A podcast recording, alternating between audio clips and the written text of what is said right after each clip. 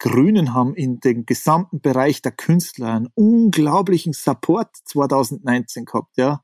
Also ich würde glauben, jetzt mal ohne, dass ich weiß, aber ich würde schätzen, 70, 80 Prozent der Künstler in diesem Land haben Grün gewählt. Also das ist eine Kernwählerschaft der Grünen. Und wie hat man, wie, wie konnte man es zulassen, sie jetzt in dieser Pandemie so hängen zu lassen?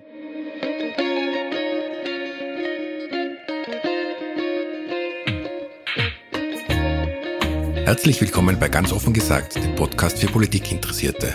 Mein Name ist Stefan Lasnik und mein heutiger Gast ist der Multipercussionist und Weltstar Martin Grubinger. Mit ihm spreche ich über seine Sehnsucht nach dem Publikum, über mangelnde Unterstützung für Künstlerinnen seitens der Politik, das Dilemma der Grünen und warum er auf lokaler Ebene trotz SPÖ-Mitgliedschaft eine ÖVP-Bürgermeisterin wählt. Doch bevor es losgeht, noch eine entgeltliche Einschaltung von unserem Werbepartner Readly. Gerade in der manchmal hektischen digitalen Welt tut es gut, sich zurückzulehnen und in Magazinen zu schmökern. Die Readly-App bietet hier ein tolles Angebot. Für nur 9,99 Euro pro Monat, jederzeit kündbar, kannst du auf über 5000 Magazine weltweit zugreifen, und zwar auf deren aktuelle und vergangene Ausgaben. Ich schätze ja besonders den Mix aus österreichischen und internationalen Angeboten. So kann ich das aktuelle Nachrichtenmagazin Profil genauso lesen wie das internationale Time Magazine. Und wenn ich Inspiration beim Kochen brauche, werfe ich einen Blick ins neue Gusto Magazin. Ihr könnt das Angebot von Readly zwei Monate kostenlos testen, wenn ihr euch auf der Seite www.readly.com-offen anmeldet. Der Link steht auch in den Shownotes. Euch viel Spaß beim Lesen. Jetzt wieder zurück zu ganz offen gesagt.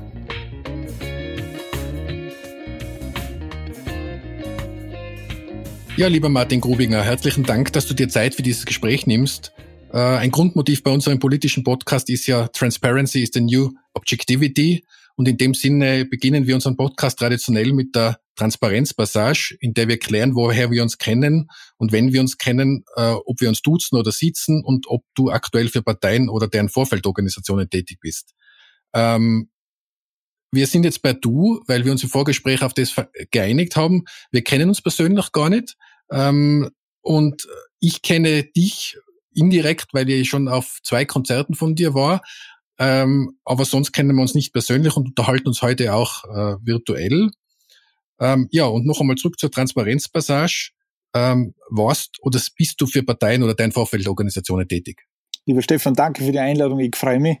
Ich bin nicht für Parteien tätig oder auch für etwaige Vorfeldorganisationen nicht. Ich bin allerdings seit drei Jahren jetzt, gute drei Jahre, Mitglied in der Sozialdemokratie. Ich bin überzeugter Sozialdemokrat. Gut, danke für deine Transparenz ähm, und damit steigen wir ins Gespräch ein. Ähm, ich kann mir noch gut erinnern an das äh, letzte Konzert, wo ich dich äh, live gesehen habe. Das war im Wolkendom im Schloss Grafeneck. Äh, und äh, die, diese großartige Musik von dir und dieser Spaß auch vor Publikum zu spielen, zumindest habe ich so empfunden, und auch diese Energie, die darüber kommen ist von der Bühne, die hat mich total mitgerissen und die habe ich total faszinierend gefunden. Und jetzt in der Vorbereitung auf das heutige Gespräch habe ich mich gefragt, wie geht's gerade so jemandem wie dir, der diese Bühne gerne nutzt und auch meiner Meinung nach wahnsinnig toll ausfüllt, die man nicht umsonst bist du ein Weltstar. Aber wie geht's dir dann in der Pandemiezeit, wo genau dieser Krieg hier nicht da ist? Ja, natürlich, wie allen Künstlerinnen und Künstlern fehlt mir das natürlich. Die Bühne ist äh, unser Leben. Ich bin seit meinem fünften Lebensjahr, stehe ich auf diversen Bühnen, zuerst bei den Vortragsabenden in der Musikschule, bis hin dann, dass man es einfach gewöhnt ist, dass es ganz normal ist, jeden zweiten, dritten Tag eine Konzertbühne zu bespielen. Und ähm, es ist tatsächlich etwas, was mir fehlt. Kein Stream, keine Radioproduktion oder auch irgendeine Fernsehproduktion, die wir natürlich gespielt haben und die ich gemacht habe, kann das ersetzen. Dieser Moment, wenn man auf die Bühne geht und man spürt das, die Energie von 2000 Leuten, die da sind, weil sie einen hören wollen und die Musik hören wollen. Und ähm, ich vermisse das Publikum. Ganz pur, ganz direkt, äh, einfach die Musik und die Emotion und das, was ich aussagen möchte, auch musikalisch meinem Publikum näher bringen zu können. Und äh, so wie viele meiner Kolleginnen und Kollegen leide ich natürlich darunter, dass dieser Kontakt halt seit jetzt ja, einigen Monaten wieder komplett abgerissen ist. Ja. Hat, darf man fragen, ob das auch bei dir finanzielle Folgen hat, dieses, dieser Ausfall des, der, der Konzerte und der ganzen Live-Events? Absolut. Äh, ich habe 100 Konzerte äh, verloren. Also 100 Konzerte haben nicht stattgefunden seit März. Ähm, wir haben die Situation, dass wir Künstler auch was die äh, was die Hilfen betrifft, die wirtschaftlichen Wirtschaftshilfen betrifft, äh, leider nicht gut ähm, unterstützt werden. Äh, letztens bin ich, äh, ist vielleicht eine kleine Anekdote, die ich dadurch da, dazu erzähle. Äh, ich bin langlaufen gefahren in die Ramsau am, am Sonntag und höre den Gernot Kulis bei Frühstück bei mir für drei und er hat es in ganz knappen Worten ganz wunderbar erzählt und so kann ich es auch erklären. Ich habe vor ein paar Tagen ähm, Nachricht von meiner Steuerberaterin bekommen, die mir gesagt hat, es gibt äh, keinen Umsatzersatz, wie wir es zum Beispiel von den Wirten oder anderen Ber Berufszweigen kennen, weil wir Künstler nur indirekt Betroffene sind, laut dieser Verordnung. Ja, ganz genau. Wir Künstler sind nur indirekt betroffen. Das heißt, äh, wir sind ja nicht die Veranstalter des Konzerts, sondern wir werden von den Veranstaltern engagiert. Dadurch sind wir indirekt betroffen und für die gibt es keinen Umsatzersatz. Und ich frage mich bei der ganzen Zeit, welche Berufsgruppe hat es eigentlich so hart getroffen wie uns Künstler und jene, die im Veranstaltungsbereich arbeiten. Und ja, man muss einfach sagen, obwohl der Kulturminister Vizekanzler ist, lasst er uns halt leider hängen. Also die Frage, ob du die ausreichend unterstützt fühlst von der Politik, die ich immer für das Gespräch notiert habe, ist damit auch relativ eindeutig beantwortet, oder? Ja, ich habe dieses, hab das Glück, dass ähm, ich äh, Gott sei Dank wirtschaftlich, es ist mir sehr gut gegangen. Ich habe äh, in den letzten 10, 15 Jahren viele Konzerte spielen dürfen und es ist alles gut. Äh, ich habe die Professur Mozarteum an der Uni. Ähm, aber die grundsätzliche Ausrichtung ist die, dass man tatsächlich sagen muss, offenbar hat Kunst und Kultur zumindest in der derzeitigen Bundesregierung nicht den Stellenwert, den ein Musik- und Kunst- und Kulturland wie Österreich eigentlich verdienen würde. Ich meine, weiß nicht, wie es dir geht, wenn du im Ausland unterwegs bist und mit Leuten über Österreich sprichst. Die meisten assoziieren mit Österreich, denke ich, schon auch Kunst und Kultur und Musik und klassische Musik und äh, Landschaft, Tourismus, Urlaub, all diese Dinge. Aber das spiegelt sich in der Prioritätensetzung der Bundesregierung halt leider überhaupt nicht wieder. Und ich weiß es auch von Veranstaltern, ob es jetzt große oder kleine Veranstalter sind, die wissen in dem Sinne gar nicht, was eigentlich ist und was passieren soll. Ähm, dazu natürlich viele Kolleginnen und Kollegen, die freischaffend aktiv sind und die wirklich einfach die Konzerte und die Auftritte von, der Woche, von Woche zu Woche einfach gebraucht haben, hätten und brauchen und die völlig in der Luft hängen. Ich habe letztens gelesen, dass zwei Drittel aller freischaffenden Künstler in Berlin einen Job gewechselt haben mittlerweile. Also es ist, findet hier ein Kahlschlag statt, der vermutlich äh, irreparabel ist. Du hast ja sicher Kontakt mit Kolleginnen und Kollegen äh, aus der Kunst- und Kulturszene. Hörst du da ähnliche Geschichten wie, wie die, die dich selber betrifft? Ja, absolut. Äh, ist natürlich so bei der Percussive Planet, du hast es damals gesehen im Wolkenturm. Wir waren 15, äh, 20 Leute damals bei diesem Konzert. Und natürlich äh, bin ich mit diesen Kolleginnen und Kollegen in Kontakt. Und es ist ja auch so, es ist ein bisschen auch ein, ein Tabuthema geworden, äh, weil ähm, keiner will irgendwie offen darüber sprechen, dass es vielen, vielen wirtschaftlich ganz, ganz, ganz schlecht geht. Es, keiner will offen darüber sprechen, dass äh, große Berufsbewegung der Musiker zum Beispiel zu Lieferando stattgefunden hat und zu anderen Dingen. Das ist einfach so. Keiner will offen darüber sprechen, dass es natürlich auch mentale Auswirkungen hat. Für einen Künstler äh, bedeutet das einfach äh, auch, äh, ja, das ist ein, ein emotionaler Kahlschlag. Man muss sich das vorstellen, wir haben ja mit kurzen Unterbrechungen im Sommer eigentlich seit zehn Monaten Berufsverbot. Und in dem Sinne artikuliert es auch kaum jemand, dass äh, das ja auch eine, eine mentale Komponente hat, die gerade bei Menschen, die einen emotionalen Job haben, schon von Berufswegen, äh, einfach Spuren hinterlässt. Ja, ich, ich habe ja damals ähm, die wirklich bewundert, wie zum Beispiel äh, das gesehen habe, wie du in der Elbphilharmonie spielen hast dürfen. Weil ich war mal dort und habe dort eine Besichtigungstour gemacht, aber ohne Konzert. Und habe mir nur gedacht, äh, damals gedacht, was muss das für Gefühl sein, in so einem Raum aufzutreten? Mhm. Und dann eben jetzt reden wir davon, dass du überhaupt nicht auftretest. Das muss ja, wie du sagst, da totale Achterbahn vor, da emotional sein. Total. Aber es hat einfach auch äh, ganz, ganz offen dargelegt, äh, wie vulnerabel wir auch in unserem Bereich sind. Man muss sich vorstellen, das war völlig normal vor der Pandemie. Das war Elbphilharmonie und Musikverein und die Carnegie Hall und die Santori Hall und die Berliner Philharmonie und die Münchner Philharmonie und tolle Orchester, tolle Dirigenten. Also man lebt seinen Traum und es ist alles selbstverständlich und man tut halt so dahin und plötzlich ist alles weg. Und wir haben auch gemerkt jetzt, und ich habe dazu heiße Diskussionen auch in der Szene, wie wenig relevant wir eigentlich sind.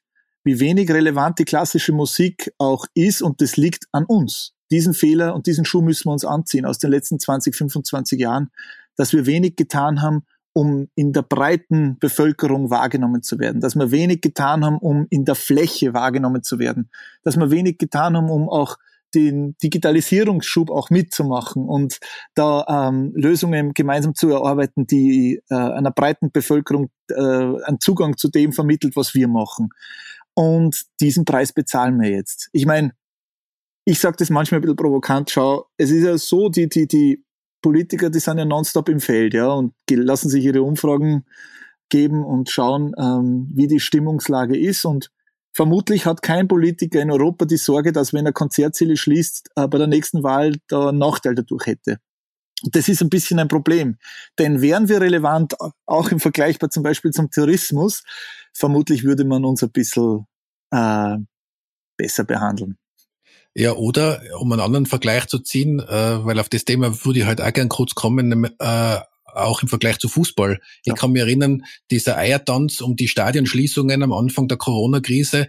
Also diesen Eiertanz habe ich jetzt bei Konzertbühnen nicht, also vielleicht habe ich nur nicht mitgekriegt, aber weiß nicht, vielleicht hat es noch nicht gegeben. Ja, weil was ich eben ansprechen wollte, ist, du bist ja bekennender Bayern-Fan. Äh, wir haben im Vorgespräch darüber gesprochen, das könnte der einzige Dissens sein, der heute im Gespräch auftritt, weil das als wackerer Innsbruck-Fan kann ich das null nachvollziehen, wie man Bayern-Fan sein kann. ähm, aber ich, ich denke mir dann immer, irgendeinen Fehler hat ja jeder von uns, oder? ja, ich muss gestehen, weißt du, ich, ich äh, bin in Salzburg aufgewachsen, nicht, nicht, also Stadt Salzburg geboren und ein bisschen außerhalb aufgewachsen und meine Mama ist mit mir immer nach Freilassing gefahren. Und alle, die sich da in der Region ein bisschen auskennen, wissen, Freilassing, das war vor dem EU-Beitritt so ein bisschen das gelobte Land zum Einkaufen. Da sind wir um und dann ist man dort shoppen gegangen die von Tirol aus war das Kiefersfelden, ja. Ah, wirklich? Kenne ich ja. sehr gut. Ja, also ja, Eicher, Eicher Freilassing ist Kiefersfelden. Ja, okay, genau. Ja. Und naja, ich bin dort mit der Mama umgefahren, habe ihr den ganzen Tag beim Shoppen zuschauen dürfen als kleiner Bursch und die Belohnung war mein erstes Lothar Matthäus FC Bayern Trikot. Und so ist die Liebe zum FC Bayern entstanden. Und du schaust da die regelmäßigen Spiele an, gell, was ich weiß? Alles, ich bin Mitglied. Ich habe Saisonkarten dort und ich bin, ich habe sogar es klingt völlig schräg, aber ich habe sogar meine Proben und äh, auch diverse Konzertpläne danach ausgerichtet. Das ist zum Beispiel so, dass wenn er, dass ich eigentlich immer genau weiß, wann die Champions League Finals sind. Egal, ob da der FC Bayern dabei ist oder nicht, aber ich muss ja damit rechnen, dass der FC Bayern dabei ist. Also findet an diesem Abend kein Konzert statt. Siehst du, da habe ich es einfacher, weil als Wacker-Fan muss man die Champions League-Finale nicht einplanen. ja, das stimmt. Aber dafür hast du eine wunderschöne emotionale Basis zu deinem Heimatclub. Das ist auch klasse. Ja, na, das haben wir eh im Vorgespräch schon festgestellt. Wir finden das ja beide schön, wenn man so eine irrationale Zuneigung zu einem Fußballverein hat, weil man kann es ja rational nicht erklären. Ähm, aber äh, das, mir, mir geht das zum Beispiel auch ab, das Fußball zuschauen gehen. Total. Ähm, ja so, ich meine, es ist mal vergleichbar mit einem Konzert. Äh, also dieses Erlebnis und diese Stimmung und seine Freunde dort treffen, das ist auch etwas, was man abgeht. Ah, wunderschön. Also ich muss gestehen, das ist so klasse, weil ich war im letzten Spiel in der Allianz Arena, bevor der Lockdown gekommen ist, also das letzte Spiel, wo nur Leute in der Allianz Arena waren bei, beim FC Bayern und äh, ich hätte mir nie gedacht, dass das ein Moment ist, den wir dann über viele Monate oder vielleicht sogar ein Jahr oder eineinhalb Jahre nicht erleben werden. Aber äh, sag nur kurz bitte, weil ich war ja auch Austria Salzburg-Fan in den 90er, die Westdavis, da ist schon zur Sache gegangen, oder? Was denkst du? Wir haben es uns da schon gegeben. also die Westdavis, speziell im, wo das, wo, wo Salzburg noch kein Dosenverein war, ähm, die waren ein Highlight. Also sowohl in Innsbruck als auch in Salzburg. Ich war regelmäßig im Stadion Lehn äh, und im Auswärtssektor natürlich in dem Fall dann. Und das war, es waren legendäre Spiele. Und es war aber immer, und aber zu der, interessanterweise, an was ich mich auch erinnern kann, ist, zu der Zeit war ja Austria Salzburg extrem erfolgreich im Europacup. Mhm. Und die Innsbruck-Fans, zumindest die, die ich gekannt haben, haben sehr wohl unterscheiden können zwischen der österreichischen Liga, wo man sich wirklich überhaupt nicht ausstehen hat können, und trotzdem der Freude über diese großen internationalen Erfolge und der Otto Baric und, äh, und so. Also an das kann ich mich noch erinnern. Das habe ich mir auch versucht zu behalten, diesen Unterschied zu machen zwischen was auf der direkten äh, Konkurrenzebene passiert und was eigentlich äh, auf der Metaebene passiert. Mhm. Ja, das, das stimmt. Mir geht das auch zum Beispiel im deutschen Fußball so, ich vergleiche, ich schaue viel Bundesliga und wenn die Deutsch, also zum Beispiel, wenn jetzt Leipzig gegen Liverpool spielt, äh, unterstütze die Leipziger, äh, weil ich irgendwie dann denke, die Liga, für die ich mich sehr interessiere, die, da, da wünsche ich den Vereinen dann international noch alles Gute. Aber weißt du, was mich noch interessiert, weil wir gerade nur über Salzburg und Innsbruck sprechen? Dann ist ja die Euro kommen und sowohl in Innsbruck als auch in Salzburg wurden die Stadien ja ausgebaut. Aber im Gegensatz zu Salzburg habt ihr zurückgebaut, gell? Ja.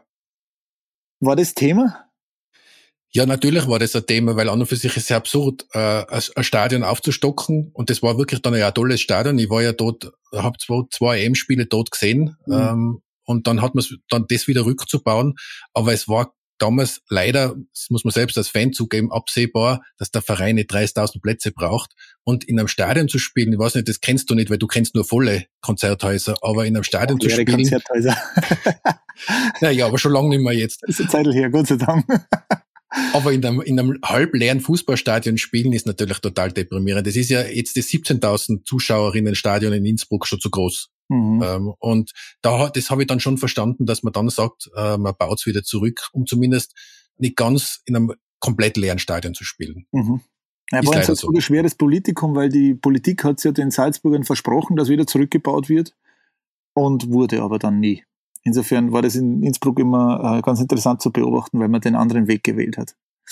Du hast jetzt ein wichtiges Wort gesagt, nämlich Politik, bevor nämlich jetzt aus dem politischen Podcast ein Fußball-Podcast wird und ich weiß nicht, ob alle Hörerinnen und Hörer das gut finden. Sehr cool. Kommen wir wieder zurück zur Politik, nämlich in dem Fall eh zur österreichischen Politik.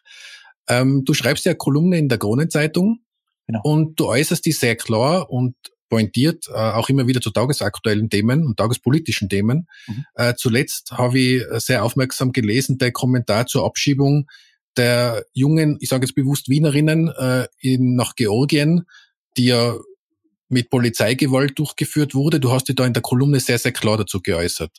Bewegt dich der Fall jetzt immer noch? Jetzt ist er, glaube ich, ungefähr eine Woche her. Ja, mich bewegt es, weil ich denke, dass ähm, wir das vielleicht alle miteinander auch ein bisschen äh, von der, nein, ich will nicht sagen von der falschen Seite, sondern ich habe mir dann einen Moment gedacht, wieso sind wir eigentlich nicht happy, dass ein Mädel, das bei uns da, das hier geboren ist und aufgewachsen ist äh, und das wohl top integriert ist und das in die Schule geht und einen guten Draht zu den Mitschülern hat und einfach Österreicherin sein möchte, so wie wir. Warum erfüllt uns das eigentlich nicht? Und ich sage es bewusst mit Stolz, aber warum freut uns das nicht? Warum, warum können wir uns nicht dafür begeistern, dass jemand sagt, hey, ich lebe gerne in dem Land, in dem sie auch lebt? Ja, mir taugt's da. Ich finde, das ist ein wunderbares Land mit einer, ja, tollen Infrastruktur, mit einer großen Geschichte, wo man tatsächlich richtig, richtig, richtig gut leben kann. Und ich möchte da bleiben. Ja, ich möchte so sein wie ihr. Was, warum, wo, warum können wir uns für diesen Zugang nicht begeistern? Und ich habe ich hab einen Sohn, der ist zehn Jahre alt und ähm,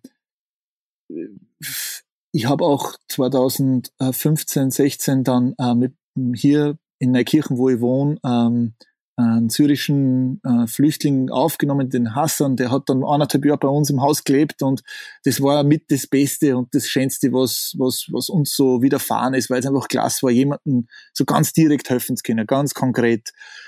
Und äh, verstehe nicht, warum wir uns da so schwer tun, ähm, das eigentlich positiv zu sehen, dass all diese Leute an, an Norden an Österreich gefressen haben. Und dieses wunderbare Land, in dem es sich richtig gut leben lässt, genauso schätzen wie wir und warum wir das, äh, ja, wieso wir das kaputt machen. Und zwar politisch kaputt machen. Jetzt muss ich zugeben, während du diese Frage gestellt hast, mit wieso können wir uns nicht drüber freuen, ich habe jetzt darauf keine Antwort, weil ich kann es da nicht beantworten. Mhm. Das ist eine, das ist eine sehr, finde ich, sehr entlarvende Frage, wenn man die stellt. Hat dir irgendjemand äh, in, vielleicht in einer Reaktion auf den Kommentar diese Frage beantworten können? Äh, ich kriege sehr viele Re Reaktionen, aber ich habe das Gefühl, weil ich ja doch immer wieder mal, auch in der Kolumne, ich schreibe es jetzt seit zwei Jahren, äh, über dieses Thema schreibe, auch zum Thema Moria, ich habe das Gefühl, wir erleben äh, gewissen, es dreht sich irgendwas, es ist irgendwas in Bewegung. Ich habe nimmer das Gefühl, dass ähm, die Position, die zum Beispiel da die ÖVP äh, einnimmt, dass die noch in der, die Mehrheit res, äh, repräsentiert. Mag sein, dass es eine 50-50-Situation ist, aber die ganz große Mehrheit, glaube ich, repräsentiert es nicht mehr. Und ich kenne viele, gerade ich wohne da im Hausruck äh, in der sogenannten Provinz, und ich kenne viele gerade auch äh, Leute, die der ÖVP nahestehen, aber gleichzeitig auch aus einem christlich-sozialen Background äh, kommen, die sagen, das ist für sie so nicht mehr in Ordnung. Das geht hier einfach zu weit und geht über das hinaus, was man eine strenge Migration und Asylgesetzgebung vielleicht nennen würde. Aber konkret äh, äh, beantworten hat mir diese Frage dann tatsächlich niemand können. Aber ich freue mich sehr, sehr, sehr, sehr über sehr viel Feedback auf diese Kolumnen, nicht nur aus dem Spektrum, aus dem politischen, die das ohnehin richtig halten, sondern auch aus einem politischen Spektrum, die ganz bestimmt äh, beim letzten Mal auch Sebastian Kurz gewählt haben. Ja.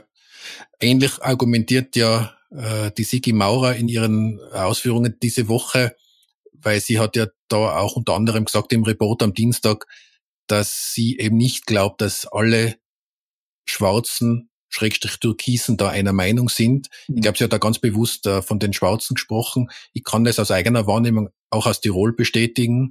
Also da gibt es einmal eine große Freude damit, dass es jetzt in Wien und national so gut läuft. Mhm. Da braucht man eh nicht drüber reden.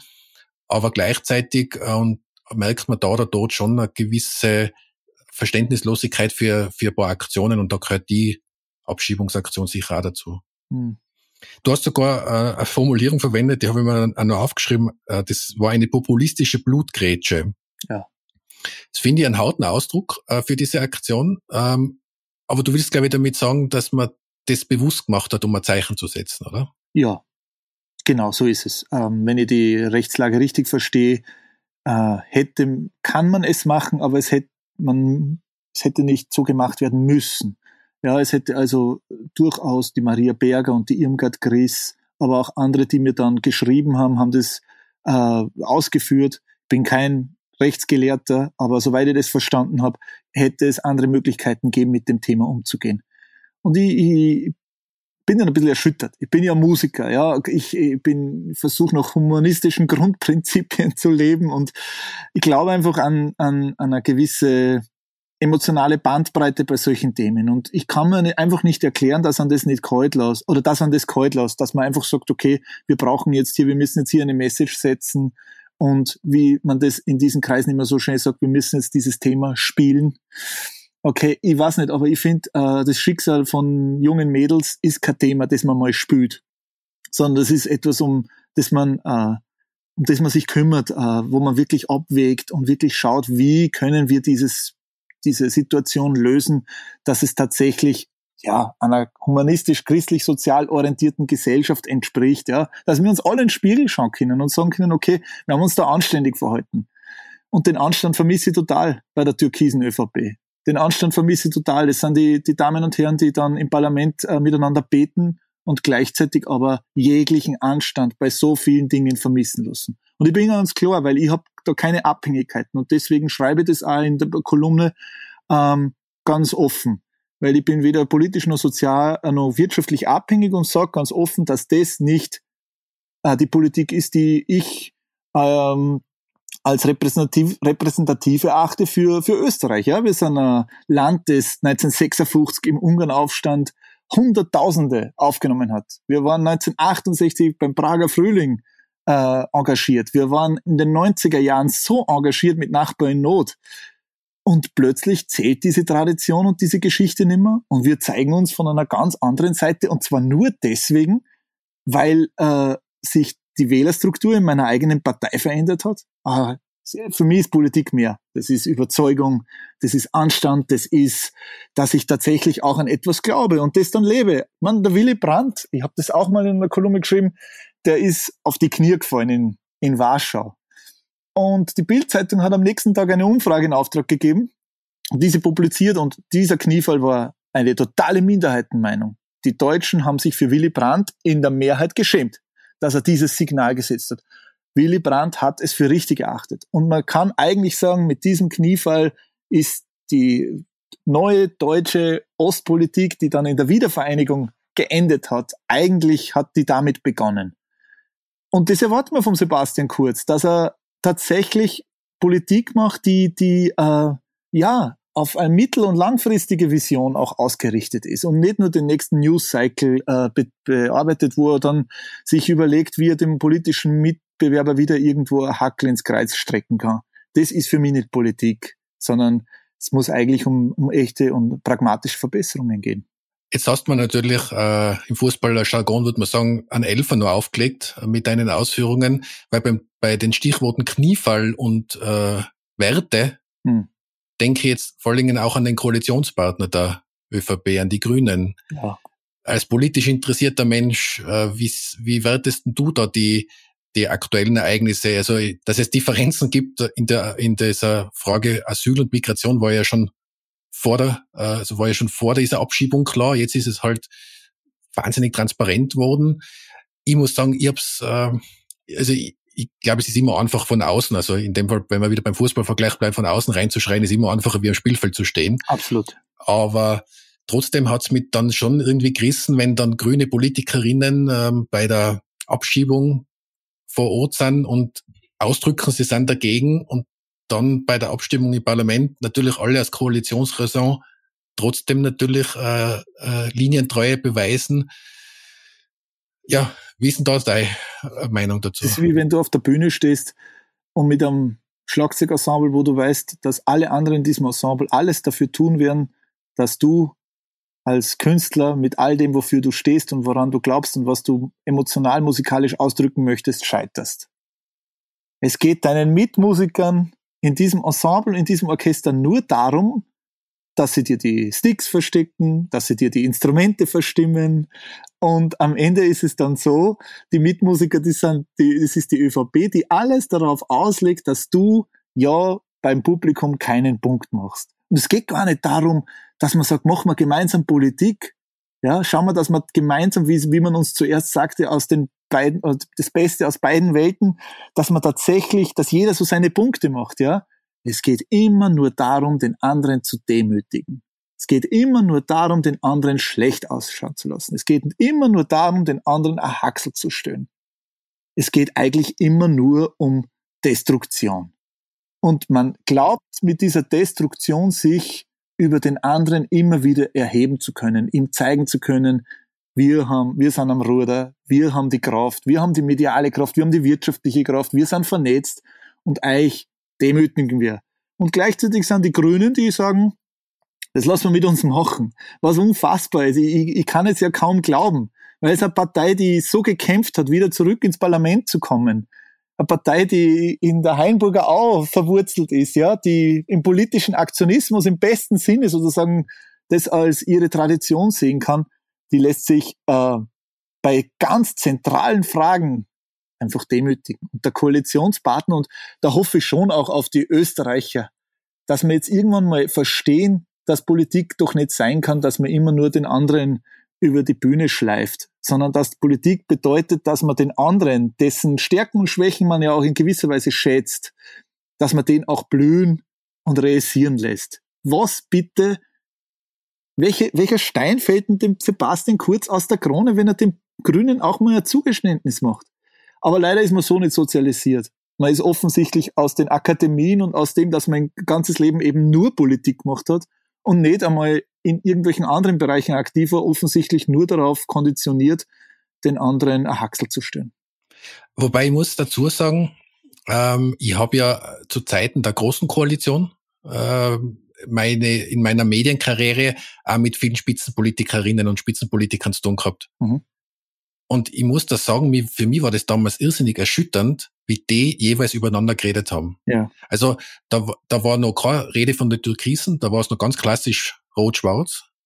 Äh, aber da war ein richtiger Hass zwischen denen, obwohl sie gemeinsam in einer Koalition waren. Ja. Und ich verstehe das weder dort noch in der aktuellen Situation.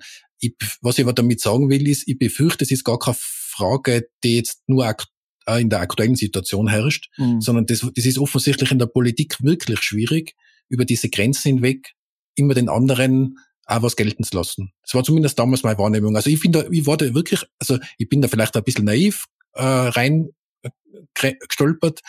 Ich war, ich habe nicht mit Spitzenpolitik davor viel Kontakt gehabt und war dann in Wien unterwegs und habe halt in meiner Funktion damals als RMA-Vorstand auch mit einigen Spitzenpolitikerinnen und Politikern zu tun gehabt und die war echt erschüttert, wie Rote über Schwarze und Schwarze über Rote reden, obwohl sie damals in einer gemeinsamen Regierung waren. Ja, du hast völlig recht. Ich meine, ich lebe leb's jetzt auch, ja. Ähm, natürlich, da sind wahrscheinlich auch, da sind äh, Traumata da, da sind Dinge zurückgeblieben, aber du hast völlig recht. Wir kennen das ja aus unseren Berufen. Ich schätze mal, du kennst das im Journalismus genauso wie ich im, im künstlerischen Bereich so, dass man eigentlich alles dafür tut, um gemeinsam Erfolg zu haben. Dass man alles dafür tut, um äh, eine gewisse Schlagkraft bei dem zu erreichen, an was man glaubt. Also diese Regierung hat sich auf ein Koalitionsabkommen äh, verständigt und sollte doch dann eigentlich jetzt versuchen, das äh, zum Fliegen zu bringen. Und ich sehe das auch so, dass du völlig recht hast, die große Koalition, das war wahrscheinlich auch zwischenmenschlich total zerfurcht und äh, nicht mehr zukunftsfähig. Aber 2017 hat man uns den neuen Stil versprochen. Ja, dass das Anpatzen endet, der neue Stil, ganz neue Politik, alles wird besser und dass man gemeinsam arbeiten will und dass die gegenseitigen Wadelbeißereien ein Ende haben werden und ich war total gespannt auf den neuen Stil. Ein junger Kanzler verspricht den neuen Stil und weniger anpatzen. Und äh, jetzt ist er drauf und dran, den dritten Koalitionspartner abzusägen. Und ähm, es ist sicher so, dass es auch in der Sozialdemokratie da Lernbedarf gibt, ganz bestimmt. Was mich noch interessieren wird, ich habe in einer deiner Kolumnen ganz interessantes äh, Detail gefunden, nämlich, dass du einmal die Lokalpolitik total verteidigt hast im ja. Zusammenhang mit den Corona-Maßnahmen. Also ich darf da zitieren, äh, Lokalpolitikerin, äh, Lokalpolitikern wird jenes Vertrauen entgegengebracht, dass die Bundespolitiker verspielt haben. Sie haben on the ground ein völliges Massentest-Desaster verhindert. Und dann geht's nur in der Donut weiter. Mhm. Warum finde ich das spannend? Weil aus meiner Medienzeit äh, habe ich ja viel mit Regionalmedien zu tun gehabt und damit auch mit viel mit Regionalpolitik und ähm, regionalen Gegebenheiten. Und my Learning da war, auf regionaler und lokaler Ebene wird viel weniger ideologisch gehandelt, sondern sehr hands-on. Jetzt nicht immer perfekt und nicht immer bis äh, strategisch hundertmal durchdacht, aber sehr, sehr nah am Bürger und an der Bürgerin und sehr hands-on. Mhm. Kommt das auch daher, deine Verteidigung der Lokalpolitik, dass du das auch so wahrnimmst? Genau so nehme ich das wahr. Ich wohne äh, in Neukirchen an der Vöckler, also eine relativ kleine Gemeinde im oberösterreichischen Hausruck. Und erstens äh, ist es so, dass man dort sehr nah am Bürger ist, dass man sich sehr bemüht. Äh, zum Beispiel kann das ganz offen sagen, äh, in der Gemeinde, ich bin Sozialdemokrat, habe ich am Anfang unserer Sendung gesagt, aber hier will ich ÖVP-Bürgermeister, die ÖVP-Bürgermeisterin, die macht es einfach gut, ja. Und ähm, man ist dort viel weniger darauf aus, den anderen irgendwie ausrutschen zu lassen, sondern man kümmert sich um die ganz konkreten Probleme der Bürger. Ich, man geht dorthin, ja, bringt sein Anliegen vor. Klar, weißt du viel besser wie ich, dass es natürlich auch in diesem Bereich dann das eine Freundelgeschäft zu viel wahrscheinlich gibt.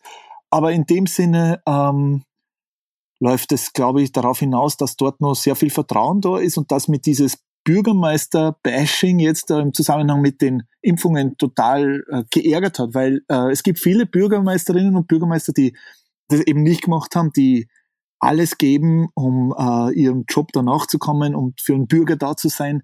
Das ist kein Spaziergang, Bürgermeister zu sein. Gemeindepolitik ist nicht äh, nur lustig und trotzdem engagieren sich diese Leute. Und habe das einfach gut gefunden, dass ähm, ja, oder habt es notwendig gefunden, so muss ich sagen, dass man da mal was sagt, weil äh, die sind schon äh, arg in Bedrängnis kommen, wie ich finde, und zu Unrecht. Weil es hat die gegeben, die sich da vorgedrängt haben und es war ein Fehler. Aber Gemeindepolitik an sich ist etwas, wo man sagen muss, sind wir froh, dass es noch Frauen und Männer gibt, die sich das noch antun und die sich da engagieren. Was ich auch festgestellt habe, ist, wie du auch sagst, die parteipolitischen äh, Grenzen, die verschwimmen da. Man, man unterstützt sich da auch gerne gegenseitig. Warum kann das kein Modell für dann höhere Ebenen sein? Ja, das frage ich mich auch. Lustigerweise, weil du das sagst, genau das habe ich mich auch gefragt, wie ich die Kolumne geschrieben habe. Warum dann mir uns so schwer, auf bundespolitischer Ebene zum Beispiel dieses Modell auch zu tragen? Ich würde mir das sehr wünschen. Ich glaube, mit der jetzigen Generation derer, die politisch aktiv sind auf Bundesebene, wird es nicht mehr funktionieren. Aber vielleicht gibt es danach schon die, die äh, sagen, okay, wollen wir es nicht tatsächlich mal probieren, eine fünf Jahres Legislaturperiode durchzuhalten und wollen wir nicht tatsächlich mal schauen, dass wir den anderen auch einen, einen gewissen Spielraum geben, um sich auch politisch entfalten zu können? Ich glaube, dass das sehr anzeigt wäre. Und ich glaube, dass da totale Sehnsucht da ist. In der morgigen Kolumne schreibe ich ein bisschen drüber, äh, für, für die morgige Kolumne in der Krone, weil ich glaube, dass eine Sehnsucht nach einem gewissen Zusammenspiel, um in der Musikersprache zu bleiben, da ist dass wir wieder äh, uns gegenseitig auch unterstützen, auch wenn wir äh, harte Diskussion haben, aber uns gleichzeitig äh, mit Respekt begegnen. Und dass man nicht immer, ich meine, ich versuche mir manchmal ein bisschen in die Situation der Grünen zu versetzen. Ich glaube, dass diese Koalition eigentlich nicht mehr zu retten ist. Es wird jetzt zwar darüber geredet, dass sie weitermachen, aber ich glaube, dass die nicht mehr zu retten sind, und zwar aus einem psychologischen Aspekt. Man wird immer bei, je, bei jeder Handlung und bei jeder Entscheidung, die man treffen wird und die man mit einer Absprache versehen wird, immer das, die Vermutung mit sich tragen, ob der andere, ob der Partner an jetzt nicht gerade legen will. Und so kann man nicht zusammenarbeiten. Und so wird einfach auch vor der Bevölkerung keine wirkliche Aufbruchsstimmung, die wir sehr dringend brauchen werden, wenn die Pandemie durch ist, äh, erzeugen können ich wünsche mir einen totalen Politikwechsel, ich wünsche mir einen Paradigmenwechsel und ich wünsche mir, dass wir uns viel mehr an der Gemeindepolitik, was das betrifft, orientieren. Was denkst du? Naja, ich habe liege falsch. Nein, ich, ich kann ja insofern, äh, also wo ich ja mehr davon verstehe, ist von Gemeinde und Lokaljournalismus. Mhm. Ähm, und da kann ich nur sagen, das ist eh, das lässt sich gut mit der Politik vergleichen, das ist viel näher, da kann man viel, da muss man viel mehr aufpassen, was man schreibt, weil, mhm. und dort ist ja die Achtung diesem Lokaljournalismus gegenüber ähnlich enden wollend wie die Achtung gegenüber der Lokalpolitik. Mhm. Ich weiß aber aus eigener Erfahrung, dass das natürlich schon viel schwieriger ist, wenn du einen Artikel schreibst, wo was, wo ein Blödsinn drinnen steht und du gehst dann ins Dorfgasthaus, zur normalen Zeit natürlich, und dann wärst du unmittelbar damit konfrontiert. Mhm. Je abstrakter das Ganze wird, desto weniger, und da glaube ich, hast du ganz ein zentrales Wort gesagt, desto weniger spielt Vertrauen eine Rolle. Mhm, Weil genau. je abstrakter das Ganze äh, von dir entfernt ist, also je abstrakter das ist, desto weiter ist es von dir entfernt und desto weniger spielen so Dinge wie Nähe und Vertrauen eine Rolle. Und da werden die Leute offensichtlich automatisch anders. Ich kann mir es nicht anders erklären. Ich meine, du bist im Journalismus äh, viel stärker verankert wie ich, aber glaubst du nicht, dass manche Konventionen und manche Traditionen auch diese Politiker, die in der Bundespolitik und auch in der Landespolitik agieren, äh, in gewisse, nennen wir es mal, Formate äh, zwangsläufig hineindrückt. Also zum Beispiel den Fehler zugeben. Oder sich mal tatsächlich von der Meinung des anderen überzeugen zu lassen. Und das dann, ich meine, ich kann mich nur gut erinnern, das heißt ja dann immer, äh, man hat nicht diskutiert, sondern man hat gestritten ja, in der Zeitung. Und wenn es dann heißt, jemand hat einen Meinungsschwenk gemacht, dann ist es immer negativ assoziiert. Dann heißt es aber, er ist umgefallen oder hat einen Meinungsschwenk oder er hat jetzt da 180 Grad Drehung in seiner Position gemacht. Man könnte doch genauso gut sagen, er hat sich eines, ja, er hat sich besseren belehren lassen, indem er einfach diskutiert und debattiert hat und hat sich überzeugen lassen, dass das eine gute Idee ist. Also ich glaube, dass wir alle in dem Sinne daran arbeiten müssten, äh, da wieder äh, ganz einen anderen, einen, anderen Umgang miteinander zu, zu, zu finden, oder? Absolut. Ähm, und weil du mich nach meiner Einschätzung gefragt hast, also die Situation, in der die Grünen stecken, ist ja in Wahrheit eine Lose-Lose-Situation. Ja. Ähm, nur ich glaube halt eins, wenn man sich, also das geht jetzt schon an die Substanz und an die Grundwerte einer Partei. Und jetzt wiederum, ähm, wenn ich jetzt, ich habe einige Erfahrungen im Bereich Marken, wenn du eine Marke hast und du selbst dazu beitragst, dass die Marke in ihren Grundwerten beschädigt wird. Also eine Marke, eine gute Marke haltet sehr viel aus. Aber eine Beschädigung der Grundwerte, der Substanz dieser Marke, das ist total gefährlich. Ja. Und was ich zum Beispiel aus dem grünen Umfeld höre, ist, dass sie sagen, naja, das war jetzt, das haben wir jetzt hinnehmen müssen, die Entscheidung, äh, weil das steht so im Koalitionsübereinkommen drinnen. Ähm, aber dafür haben wir jetzt uns ein paar so andere Sachen rausverhandelt und die werden halt in nächster Zeit jetzt dann langsam die, die können wir dann als unsere Erfolge verkaufen. Ich halte auch das, also ich verstehe das und das ist auch legitim, wenn man das so macht, aber ich halte das auch für gefährlich, weil das wird man ja dann ihnen vorhalten. Da wird man sagen, okay, das haben sie jetzt wahrscheinlich gekriegt, weil es die Abschiebung von zwei gut integrierten jungen Frauen äh, durchgehen haben lassen. Das mhm. heißt, du gewinnst ja dann letztlich auch wieder nichts. Ja, ja, ich, ich verstehe, was du meinst. Ich, ich, ich glaube, dass du total recht hast. Und ich glaube auch, die Marke, ich meine, wir in der Musik machen wir uns weniger dazu Gedanken, weil wir halt in dem Sinne unsere Marke repräsentieren, indem wir genau die Programme spielen, wie wir sie für richtig halten. Ja, also wir gehen auf, raus und repräsentieren uns als Künstler in dem Moment, woran wir halt gerade glauben. Aber die Vorstellung, wenn man das jetzt nur auf die Musik umlegt, dass du äh, all das, was, also nur als Beispiel, ich mache seit zehn Jahren im Wiener Konzerthaus ein, ein Abo-Programm. Wir haben dort 1500 Abonnenten, die kommen zu sechs Abenden über so eine Konzertsaison. Und die wissen in etwa, woran, wo, was da programmatisch passiert, woran wir oder woran ich inhaltlich glaube und was sie dort erwartet. Die Vorstellung, dass man sie da in ein Abo lockt und dann etwas ganz anderes macht plötzlich, nach zehn Jahren, ja, würde dieses Abo sofort beenden, weil keiner mehr kommen wird. Und in der Situation sehe ich auch die Grünen. Sie haben eigentlich, aber weißt du, das ist ganz interessant, weil du es ansprichst.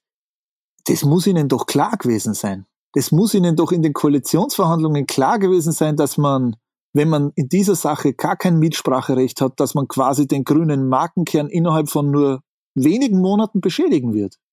Oder täusche ich mich da? Ich war in den Verhandlungen nicht dabei, ich kenne Leute, die dabei waren, aber ich kann mir das nur so vorstellen, dass die, also dass am Schluss die, die Option war, nicht in die Koalition einzutreten oder in die Koalition einzutreten und zu wissen, dass sowas passieren kann und darauf zu zählen, dass die anderen Themen äh, wie Klimaschutz und so weiter, dass die halt so viel Bedeutung kriegen, äh, dass das andere in den Hintergrund rückt und ihren Markenkern nicht beschädigt.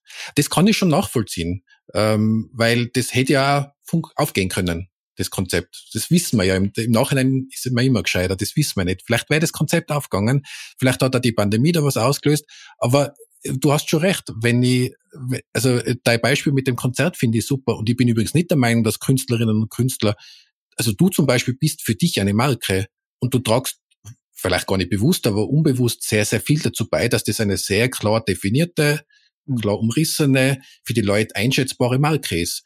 Jetzt sowohl die Musik, die du machst, als auch äh, dein Verhalten sonst abseits.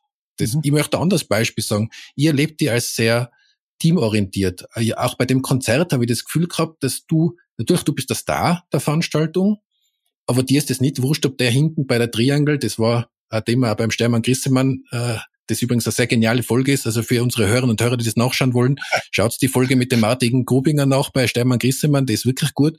Äh, aber also der an der Triangle habe ich den Eindruck, aber vielleicht ist das auch, bildet man das auch neu ist dir genauso wichtig, ja. wie du selber, der vorne steht und sensationelle Leistung abliefert. Und das ist aber, bei dir wirkt das authentisch und das hat schon was mit Marke zu tun. Wenn du könntest deinen Markenkern genauso beschädigen, indem du den auf offener Bühne beschimpfst, weil und sagst, was hast du jetzt da wieder falsch gespielt, das war sofort, das war ähnlich. Mhm. Wo man dir, da schreibt man dir eine Kernkompetenz zu. Und wenn die, wenn du die torpedierst, selbst, die ist in null Komma nichts dahin. Mhm. Man sagt ja, es dauert ewig lang, sowas aufzubauen, so ein Vertrauen in eine Marke, Schrägstrich in einen Menschen, Schrägstrich in einen Künstler. Das dauert sehr, sehr lang, das aufzubauen. Es dauert aber nicht lang, es zu zerstören. Und genau das ist das, was mich in dem Zusammenhang jetzt mit der aktuellen Diskussion so beschäftigt. Ich meine, wenn ich als Wähler äh, 2019 die Grünen gewählt hätte, ähm, dann hätte ich gesagt, okay, ich möchte äh, massiven Ausbau der umweltpolitischen Agenten, ja, ich möchte da einen großen Fokus drauf haben, ich will eine anständige Menschenrechtspolitik und ich möchte eine saubere Politik. Oder diese drei Dinge fallen mir jetzt auf die Schnelle ein. Total. Ja, und dann, wenn man jetzt sagt, okay, wir, wir gehen diese drei Themen an, muss man vermutlich sagen, ja, auch äh, pandemiebedingt, okay, ist vielleicht das Umweltthema jetzt nicht äh, on the topic bis jetzt, aber ansonsten hat man leider, hat man leider, leider, leider, leider äh, da schwer enttäuscht. Und weil wir auch noch zu den Künstlerhilfen gesprochen haben, die Grünen haben in dem gesamten Bereich der Künstler einen unglaublichen Support 2019 gehabt, ja. Also ich würde glauben, jetzt mal ohne, dass ich weiß, aber ich würde schätzen, 70, 80 Prozent der Künstler in diesem Land haben Grün gewählt. Also das ist eine Kernwählerschaft der Grünen. Und wie hat man, wie, wie konnte man es zulassen, sie jetzt in dieser Pandemie so hängen zu lassen? Ist mir, ist mir überhaupt nicht klar. Da könnte man, könnten die Grünen viel von der ÖVP lernen. Mhm. Ähm, in dem Zusammenhang, nachdem du ja auch jetzt in unserem Gespräch, aber auch sonst, die immer sehr klar positionierst, hast du eigentlich einmal Nachteile gehabt aus deinen klaren politischen Positionierungen? Oder ich würde sogar sagen, deine, ich empfinde deine Positionierungen weder weniger als politisch, sondern eher als mit Werten und, und humanistischen Werten hinterlegt, aber in der, in der Beurteilung sehr klar. Hast du da auch schon mal Nachteile gehabt dadurch? Ich weiß es nicht, weil ähm, ich, ich weiß es nicht, ob es Veranstalter mittlerweile in Österreich gibt, die sagen, äh, den können wir oder wollen wir nicht mehr einladen. Äh, es ist so, ich habe das Glück, dass äh, ich glaube 85, 90 Prozent der Konzerte im Ausland stattfinden. Also in Österreich spiele ich äh, in Wien im Konzerthaus, äh, bei den Salzburger Festspielen, äh, das ein oder andere Mal in Grafeneck und äh, vielleicht noch in Linz. Ja, meistens aber äh, zum Beispiel Innsbruck. Innsbruck, lieber Stefan, äh, fällt mir schon seit 10 oder 15 Jahren und äh, äh, ich hoffe, dass es wieder mal ergibt. Aber was ich damit sagen will, ist, ich habe Gott sei Dank eine relativ starke internationale Komponente, so dass ich relativ frei bin. Ähm, und ob ich tatsächlich schon mal Nachteile gehabt habe, ich weiß es nicht. Wahrscheinlich war schon mal an der einen oder anderen Stelle so, aber ich habe es halt einfach nicht mitbekommen oder einfach nicht erfahren. Aber weißt du, das ist auch so ein österreichisches Phänomen. Ähm, ich denke darüber nicht nach, weil ich einfach totaler bin, bin vielleicht ein bisschen idealistisch. Manchmal könnte man vielleicht auch sagen, unfassbar naiv. Aber ich mag diese Naivität. Ich bin da ähm, getrieben von meinen Überzeugungen und ich ich glaube einfach, dass in diesem Land so viel mehr steckt, als was wir derzeit zeigen. Ich meine, wir sind acht Millionen Einwohner. Bleiben wir bei der Kunst und Kultur. Wir sind acht Millionen Einwohner und gleichzeitig aber hat dieses Land als Kunst- und Kulturland eine Weltmachtposition. Jetzt mal ganz martialisch ausgedrückt, ja. Wir sind in dem Bereich ein echter Faktor. Dieses Land hat im Vergleich seiner Größe einen unglaublichen Output an Künstlerinnen und Künstlern, die die ganze Welt bespielen, nicht nur in der Musik, Du bist das beste Beispiel dafür. Ja, unter anderem darf ich auch ein, ein, ein Mosaikstein da sein. Aber es gibt so, so, so viele junge und äh, junge Künstlerinnen und Künstler, aber aus den verschiedensten Bereichen, die international Österreich vertreten und zwar von seiner besten Seite, würde ich glauben. Und äh, ich glaube, dass es viele, viele Bereiche gibt, nicht nur in der Kunst und Kultur, aber auch die dieses Land in dem Sinne viel besser repräsentieren würden, als es die derzeitige Politik und das gesellschaftliche Bild, das wir auch international darstellen, äh, derzeit zulassen.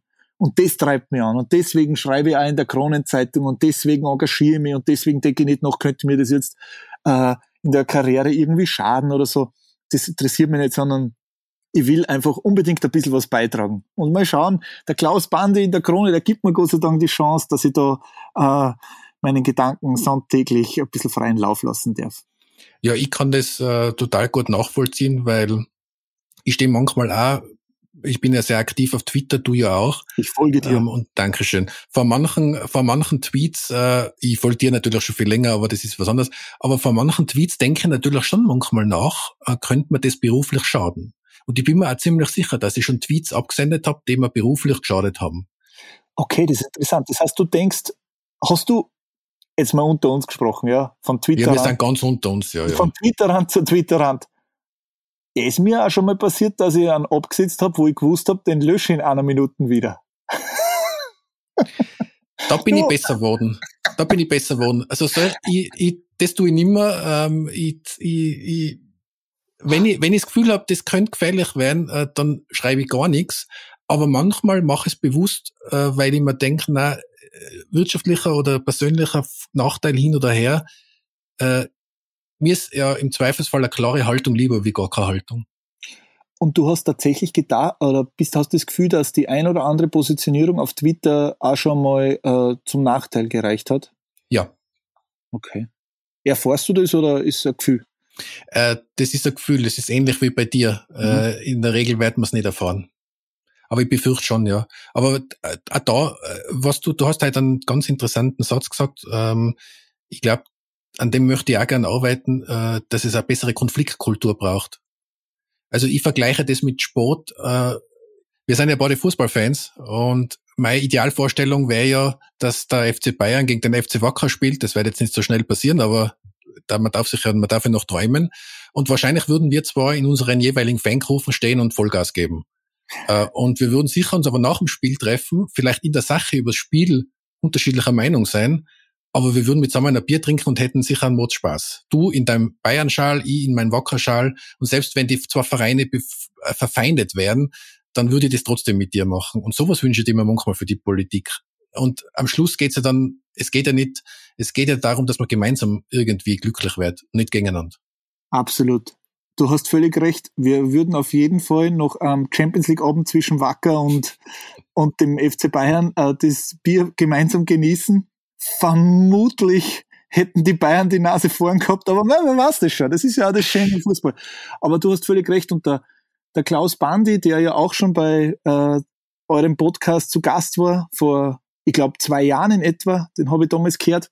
Du hast übrigens überhaupt zu mir gesagt, dass du unseren Podcast hörst. Ich muss das jetzt einfach unbedingt noch unterbringen. Bin großer Fan. Ich glaube, ich bin äh, Hörer erster Stunde dieses Podcasts und ich glaube, dass ich die allermeisten Folgen gehört habe und möchte sagen, dass das absolut einer meiner absoluten Highlight-Podcasts ist. Also ich möchte euch da auch wirklich herzlich gratulieren und hoffe, dass ihr noch sehr, sehr, sehr, sehr lang weitermacht. Das freut mich extrem, wenn du das sagst und das Kompliment äh, gilt ja vor allen Dingen meinen Vorgängerinnen und Vorgängern. Ich bin ja heute erst in der vierten Folge, glaube ich, oder dritte Folge. Ähm, aber es freut mich natürlich extrem, wenn du sowas sagst, ja. Ist ein klasse Podcast. Und ja, wie gesagt, der, der, der Klaus war ja bei euch und der ist für mich, ein, der hat mich da eigentlich, er, man kann eigentlich sagen, er hat mich ein bisschen erzogen, ja.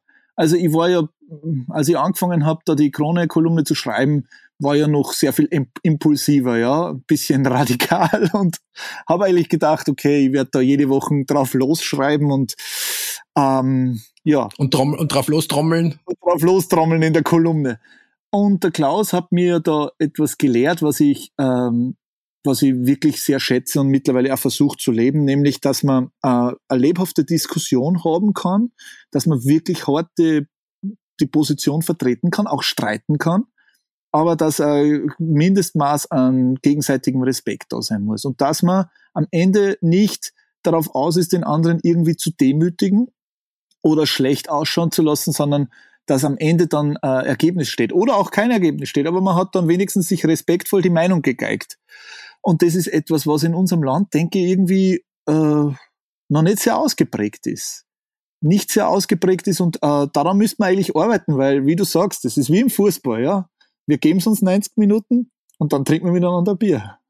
Ja. Jetzt ähm, kommen wir langsam zum Schluss, weil meine letzte Frage ist, geht nämlich in die Richtung, was die Zukunft betrifft. Ich habe mit Schrecken im Stermann Grissemann Interview äh, bei Willkommen in Österreich gehört, dass du vorhast mit 40 aufzuhören und was anderes zu machen. Ich meine, bei deinen vielen Talenten, du bist ja auch Moderator bei einer Also bei der Sendung Klick-Klack im bayerischen Fernsehen. Du bist, du kannst Kolumnen schreiben, das kann auch nicht jeder. Also du hast eh viele Talente, also insofern, insofern ist es ja verständlich, dass du sagst, du möchtest auch was anderes machen. Andererseits wäre es ja Wahnsinn für die künstlerische Welt. Ähm, ist dieses Vorhaben nur aktuell? Hat da die Pandemie was verändert? Das ist aktuell. Nein, die Pandemie hat da nichts verändert. Äh, das ist bei uns, weil wir halt auch schon so viel über Sport gesprochen haben, natürlich auch äh, beim Schlagzeug ein bisschen so, ähm, das ist ein physisches Instrument, das ist ein Instrument, das einem alles abverlangt und es ist auch so, dass ich ja schon auf der Bühne stehe seit jetzt über 25 Jahren. Ja, ich bin jetzt 37, aber es ist halt sehr, sehr, sehr, sehr früh losgegangen bei mir. Und ich habe halt große äh, Wünsche noch äh, an, an die Zukunft. Und ein, die, einer dieser großen Wünsche ist eben Geschichte zu studieren. Das möchte ich unbedingt machen. Und ich habe mir immer gesagt, okay, mit 40 stoppe und mache nochmal ganz was anderes. Ja, steige ich aus und, und mache zwar die Professur weiter am Mozarteum in Salzburg an der Uni, aber werde keine Konzerte mehr spielen. Und das ist der Plan und, und, und so wird's kommen. Ja, also das ist jetzt natürlich klar, gute Nachricht zum Ende des Podcasts, wobei wir werden die dann halt in anderer Funktion oder in, mit anderen Aufgaben weiterhin erleben. Vielleicht managen wir zwar dann Wacker Innsbruck oder so. Sollen wir es machen? Na, mir wäre mir wär lieber, dass du äh, Bayern München managst und ein paar gute Spieler nach Innsbruck verleihst. Das, da wäre, glaube ich, wäre uns viel geholfen. Das Problem ist, ich glaube, bei Bayern München müsste CSU Mitglied sein. ja, das könnte mit der SPÖ, SPD-Mitgliedschaft eher schwer werden, ja. Das könnte, das könnte sein. da sind wir wieder bei den beruflichen Nachteilen, die sich eventuell aus einer klaren politischen Positionierung heraus ergeben. Es könnte sein, dass das beim FC Bayern mit mir als Sportdirektor nichts mehr wird. Wobei rot, da wird wenigstens die V passen. Na gut. Lieber Martin, ich habe mir, ich habe es im Vorgespräch gesagt, total auf dieses Gespräch gefreut. Äh, Im Nachhinein völlig zu Recht. Äh, es hat, äh, es war, hat wahnsinnig Spaß gemacht, mit dir zu politisieren, zu plaudern, über Fußball zu sprechen. Vielen, vielen Dank für die Zeit. Danke dir. Danke für die Einladung. Viel Spaß mit dieser Folge, die du, wo du dir jetzt selber zuhören kannst, aber natürlich auch viel Spaß mit den weiteren Folgen von ganz offen gesagt. Und nochmal vielen, vielen Dank für deine Zeit. Stefan, danke und ich bleibe euch als Hörer auf jeden Fall treu und wünsche euch viel Glück mit diesem besonderen Format. Danke dir. Danke. Das war die heutige Folge von Ganz offen gesagt. Wir freuen uns, wenn ihr unseren Podcast abonniert und weiterempfehlt, uns auf Twitter oder Facebook Feedback gebt und uns in euren Podcast-Apps mit 5 Sternen bewertet. Zum Abschluss möchte ich euch noch einen anderen Podcast empfehlen. Diesmal ist dies ein Corporate Podcast, den unser Podcast-Unternehmen Missing Link gemeinsam mit dem Technologieunternehmen Kapsch produziert. In Coffee Tea Technology spricht Moderatorin Sandra Bayerl mit Kapsch-Experten wie Vorstand Jochen Borenich und interessanten Gästen über spannende Themen wie künstliche Intelligenz, Sprunginnovation oder IT-Security. So habe ich in der ersten Folge zum Beispiel gelernt, wie in Deutschland eine mit einer Milliarde ausgestattete Agentur für Sprunginnovation den deutschen Elon Musk finden und fördern will. Euch danke fürs Zuhören, bis zum nächsten Mal. Viert euch!